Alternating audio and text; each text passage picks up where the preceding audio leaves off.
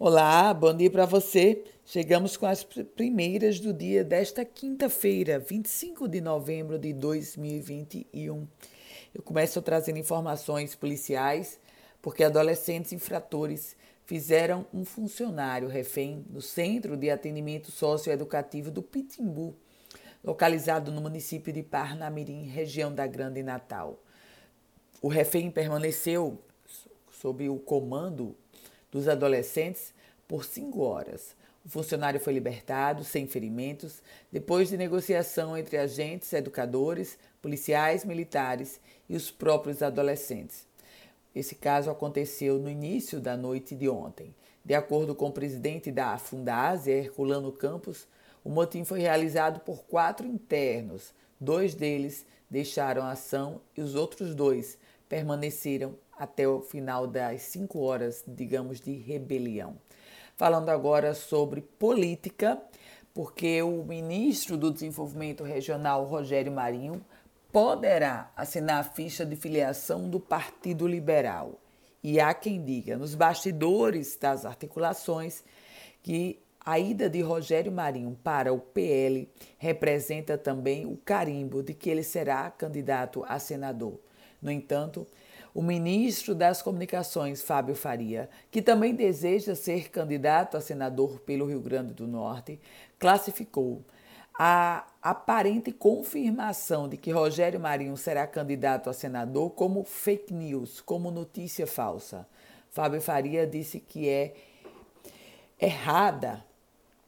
Não procede a informação de que Rogério Marinho está com sua candidatura ao Senado carimbada. Uma outra informação é sobre polícia e concurso, porque foi publicada na edição do Diário Oficial do Estado a contratação da banca organizadora para um novo concurso público da Polícia Militar. A empresa contratada é a Consulplan, valor de quase 130 mil reais, e esse novo concurso é para a Praça da Polícia Militar, Potiguar. CPI CPI da Covid-19. Ontem foi dia de Maura Sobreira, ex-secretária adjunta de saúde, que foi exonerada por uma decisão judicial, uma determinação judicial. Maura Sobreira, que é ré no âmbito da Operação Lectus, depois e negou qualquer irregularidade.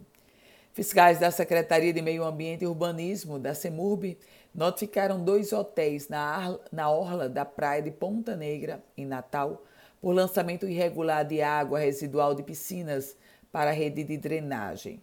Segundo a CIMURB, os efluentes também atingiram a escadaria da Avenida Erivan França, onde chegavam diretamente para a praia.